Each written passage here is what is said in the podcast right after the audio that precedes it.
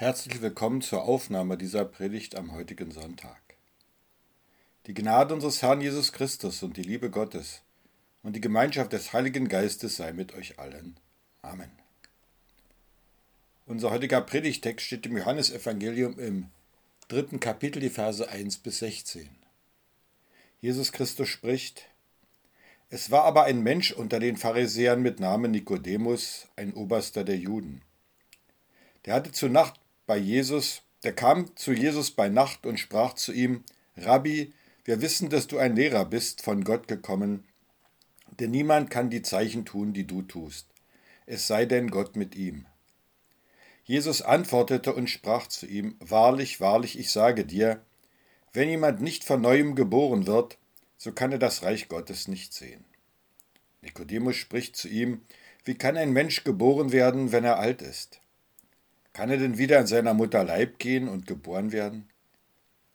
Jesus antwortete, Wahrlich, wahrlich, ich sage dir, wenn jemand nicht geboren wird aus Wasser und Geist, so kann er nicht in das Reich Gottes kommen.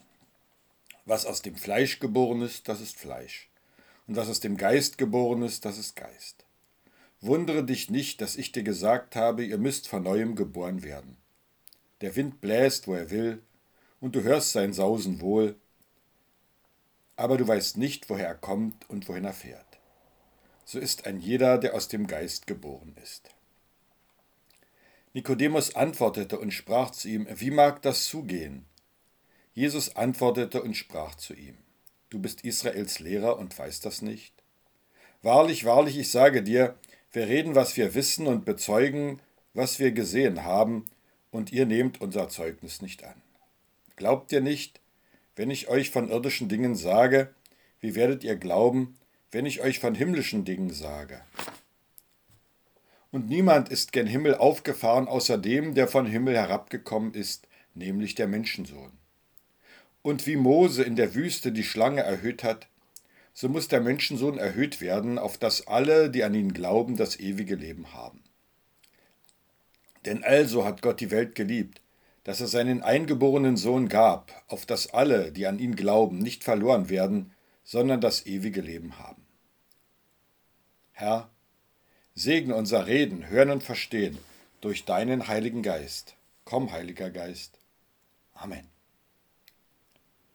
Liebe Gemeinde, in unserem Predigtext kommt ein Lehrer vor, ein Lehrer in Glaubensfragen. Er möchte etwas lernen. Das finde ich eine gute Einstellung. Lernen sollte man sein ganzes Leben lang. Besonders, wenn man andere etwas lehrt.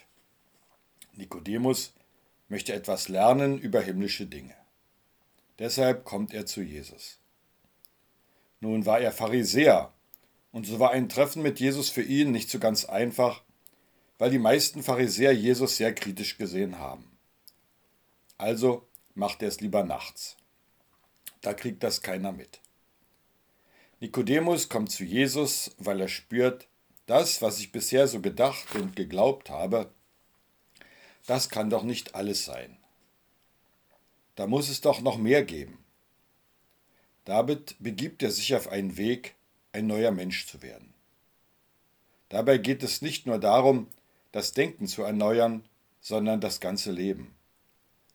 Wir Menschen neigen dazu, das Denken so als eine Art eigenständige Größe zu begreifen, so als eine Art oberste Instanz, eine Art inneres Bundesverfassungsgericht. So stellen wir es uns manchmal mit dem Denken vor. Das Denken steht über allem.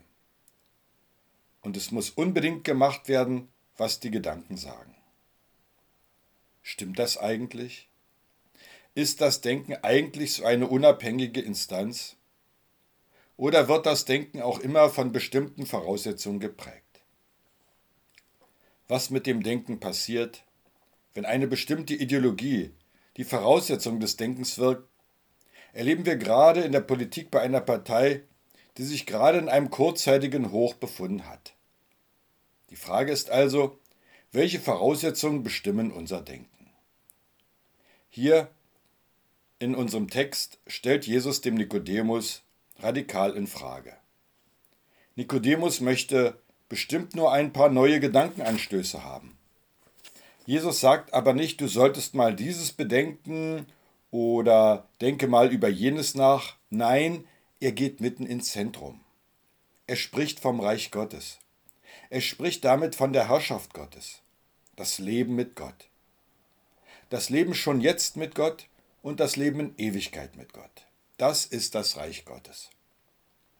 Dieses Reich Gottes, dieses Leben mit Gott jetzt und für immer, das gibt es nur, sagt Jesus, wenn ein Mensch neu geboren wird. Von neuem geboren werden, das heißt ein völlig neuer Mensch werden. Es reicht da nicht ein bisschen mehr nachzudenken, sondern dein ganzes Denken braucht eine neue Grundlage. Nur dann kommst du weiter.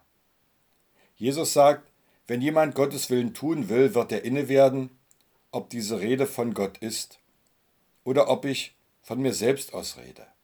Das heißt, wenn wir herausfinden wollen, ob das stimmt, was in der Bibel steht, ob das stimmt, was Jesus gesagt hat, dann reicht es eben nicht nur, sich kluge Gedanken zu machen, so ein bisschen zu philosophieren, sondern nur, wenn du dich ganz auf Gott einlässt und es ausprobierst, den Willen Gottes zu tun. Deshalb sagt Jesus zu Nikodemus, wenn du dich nicht von Grund auf verändern lässt, kommst du nicht weiter. Nicht nur dein Denken, sondern du als ganzer Mensch bist gefragt. So ein paar kosmetische Veränderungen an der Oberfläche, hier bin ich mal netter oder das denke ich mal neu, das ist zu wenig. Dein Leben muss neu werden, es muss umgekrempelt werden, dein Herz muss neu werden. Das ist in menschlichen Beziehungen ja genauso. Wenn ich mich mit einem Menschen nicht so gut verstehe, dann reicht es ja nicht zu sagen, ich bin dann mal ein bisschen netter zu dem, sondern dann muss ich meine ganze Einstellung zu dem anderen verändern, im Herzen. Und so ist es auch in der Beziehung zu Gott. Auch da ist eine Herzensveränderung angesagt. Man kann das vergleichen mit einem Baum mit Früchten. Stellen wir uns einen Apfelbaum vor. Wenn ich nun lieber Kirschen statt Äpfel hätte, was mache ich dann? Wie, bekomme, wie komme ich zu einem Kirschbaum? Nicht, indem ich jetzt von einem Apfelbaum alle Äpfel abpflücke, mir dann auf dem Markt ein paar Körbe Kirschen kaufe und die Kirschen dann fein säuberlich über die Äste des Apfelbaums verteile. Dann habe ich noch keinen Kirschbaum die einzige Möglichkeit, einen Kirschbaum pflanzen mit einer neuen Wurzel. So ist das auch beim Denken. Das Denken ist sozusagen eine Frucht. Und ein neues Denken ist die Frucht aus einer erneuerten Wurzel. Eine neue Wurzel bekommen, das bezeichnet Jesus als Wiedergeburt. Ein neuer Mensch werden. Leider ist der Begriff Wiedergeburt inzwischen missverständlich. Er wird manchmal hinduistisch verstanden, dass man nach dem Tod wiedergeboren wird auf dieser Erde, vielleicht als ein anderer Mensch oder als ein Tier. Diese Vorstellung von Wiedergeburt hört sich zunächst ganz nett an und klingt wie eine neue Chance. Aber sie ist letztlich eine sehr unbarmherzige Vorstellung. Warum? Wie wird denn entschieden, als was ich wiedergeboren werde? Ob ich als Millionärssohn wiedergeboren werde oder als ein hungerndes Kind in einem Elendsviertel oder als ein Säugetier oder nur als ein Insekt. Das wird entschieden nach meinem Tun, nach meinem Verhalten. Wenn ich gut gelebt habe und mich richtig verhalten habe, dann kann ich aufsteigen und habe es im nächsten Leben ein bisschen besser. Aber wenn ich schlecht gelebt habe, wenn ich Dinge falsch gemacht habe, dann werde ich vielleicht als ein armer Mensch geboren oder, wenn es ganz schlecht war, als Eintagsfliege. Das ist eine unbarmherzige Vorstellung, denn mein Schicksal hängt allein von meinem Verhalten ab. Denn jeder Fehler bringt mich automatisch eine Etage tiefer. Man müsste dann ständig Angst haben, Fehler in seinem nächsten Leben zu büßen. Ganz anders bei Jesus. Er sagt, dass alle, die an ihn glauben, das ewige Leben haben. Das lesen wir in Johannes 3:16. Denn also hat Gott die Welt geliebt, dass er seinen eingeborenen Sohn gab, auf dass alle, die an ihn glauben, nicht verloren werden, sondern das ewige Leben haben. Das ist eine Chance, die Jesus uns gibt. Eine viel bessere Chance als die des Hinduismus. Die Chance, in diesem einen Leben, das wir auf dieser Erde haben, dass wir sagen, ja Jesus, ich will ganz bei dir sein. Ich will mich von dir erneuern lassen. Und dann habe ich das ewige Leben. Dann brauche ich keine Angst zu haben, wenn ich versage, wenn ich etwas falsch mache, dass Gott dann sagt, das war's jetzt. Sondern ich kann immer neu anfangen. Das ist das Wunderbare. Das haben wir, wenn wir wiedergeboren sind. Wir sehen schon bei Nikodemus, da geht es nicht nur um, um ein paar neue Gedanken, sondern Jesus möchte ihm ein ganz neues Leben schenken. Ein Leben mit einer anderen Wurzel. Ein Leben mit anderen Werten. Ein Leben mit einer anderen Kraft. Ein Leben mit einem anderen Ziel. Und er sagt ja auch uns heute durch sein Wort, bleibt nicht beim Denken und Philosophieren stehen, sondern lass dein Leben von Grund auf erneuern. Werde ein neuer Mensch durch Jesus. Nikodemus hat Jesus nicht so richtig verstanden. Er hat so ganz biologisch gedacht bei der Wiedergeburt. Wie soll ich denn wieder in den Bauch meiner Mutter zurückkrabbeln? Und dann nochmal rauskommen? Das kann doch gar nicht sein. Darum erklärt Jesus dem Nikodemus etwas genauer, was dann das heißt, wiedergeboren zu werden. Jesus sagt, man muss neu geboren werden durch Wasser und durch Geist. Wasser bezieht sich auf die Taufe, auf den Anfang des Christseins von Gottes Seite her. Dass Gott Ja sagt zu einem Menschen. Die Taufe ist ein Siegel auf die Liebe Gottes. Ein Siegel, das zeigt, das gilt, hier ist nichts gefälscht, das gilt. Natürlich hat Gott alle Menschen lieb, auch die Ungetauften. Aber den Getauften sagt er es noch einmal ganz persönlich zu, das gilt auch für dich. Ich habe dich lieb. Du darfst zu mir gehören. Nun spricht Jesus hier nicht nur vom Wasser, denn Wasser alleine reicht offensichtlich nicht. Nur die Taufe alleine reicht nicht. Denn keiner wird zum Christen nur dadurch, dass er getauft ist. Wer getauft ist, steht dann zwar in der Kirchenkartei, aber dadurch wird man noch nicht zum Christen. Jesus sagt hier, man muss neu geboren werden durch Wasser und Geist. Zum Taufwasser muss der Geist kommen. Was heißt das, aus dem Geist geboren werden? In Vers 6 haben wir eine Erklärung dazu. Was aus dem Fleisch geboren ist, das ist Fleisch. Und was aus dem Geist geboren ist, das ist Geist. Mit diesem Gegensatz Fleisch und Geist will Jesus hier nicht sagen, dass nun alle Christen Vegetarier werden müssten. Auch nicht, dass körperliche Bedürfnisse für Christen grundsätzlich etwas Schlechtes wären. Der Begriff Fleisch steht für das, was aus mir herauskommt für ein Leben, das sich daran orientiert, was ich will, was meine Wünsche sind. Hauptsache ich. Das ist das Motto des Lebens nach dem Fleisch. Und das Leben nach dem Geist, das meint das Leben, das von Gott bestimmt ist. Wo ich sage, Herr, ich vertraue dir. Du entscheidest. Dein Wort, deine Gebote. Ein Leben im Glauben. Im Glauben an Jesus Christus durch die Kraft des Heiligen Geistes. Taufe und Glaube gehören also zusammen. Das lässt sich nicht voneinander trennen. Unabhängig davon, ob man als Kind oder als Erwachsener getauft wird. Wenn also jemand schon getauft ist und neu anfangen möchte im Glauben, der ist eingeladen zu sagen, ja Jesus, ich will Ja sagen zu meiner Taufe. Ich will deine Zusagen neu annehmen und an dich glauben.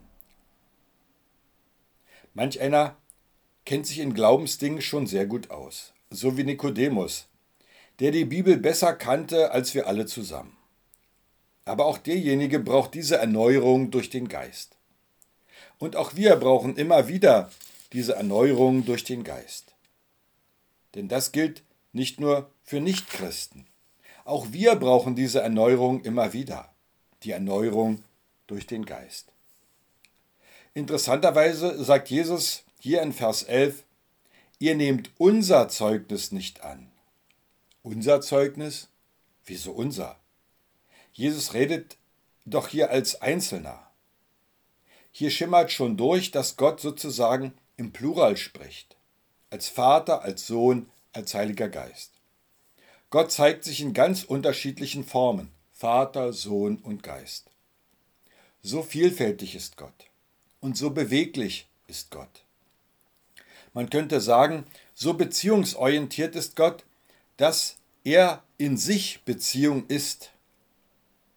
Eine Beziehung zwischen Vater, Sohn und Heiligem Geist. Dieser beziehungsorientierte Gott, der in sich Beziehung ist, möchte zu uns eine Beziehung haben, dass wir in diesen Beziehungskreislauf Gottes mit einbezogen werden. Und die Speerspitze dieses Gottes in dieser Welt, das ist Jesus. Er ist der Einzige, der wirklich eine Verbindung zum Himmel hat, weil er vom Himmel gekommen ist. Und er fährt wieder in den Himmel. Jesus steht in ganz enger Verbindung mit Gott. Ja, er ist Gott selbst und auch Mensch natürlich.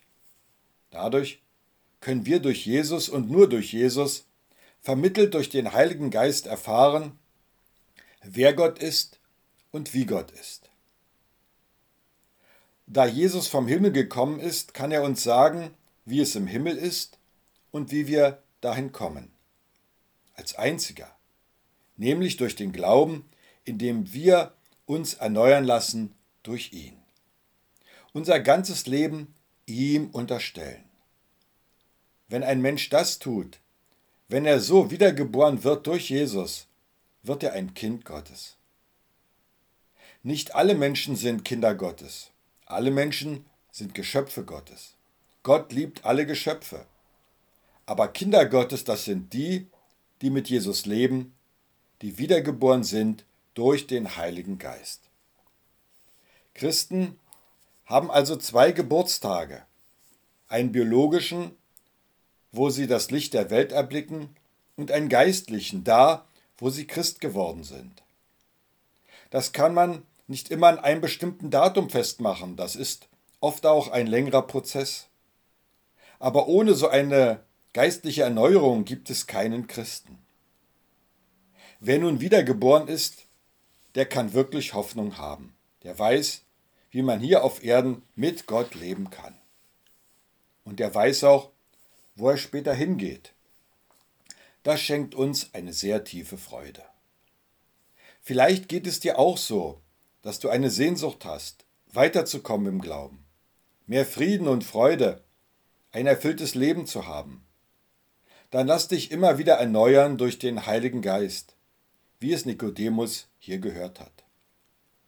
Ich möchte uns zum Schluss noch ein schönes Zitat von Hans-Joachim Eckstein mitgeben. Das größte Glück besteht darin, in Jesus Christus etwas zu finden, was einem noch wichtiger ist als das eigene Glück. Danke, Jesus, dass wir bei dir immer neu anfangen können, dass wir nicht so bleiben müssen, wie wir sind, dass du uns verändern kannst, erneuern kannst, immer wieder. Schenke uns, dass wir uns nicht zufrieden geben mit dem, was ist, sondern dass wir uns sehnen danach, immer wieder neu anzufangen mit dir. Amen. Und der Friede Gottes, welcher höher ist als alle Vernunft, bewahre eure Herzen und Sinne in Jesus Christus. Amen.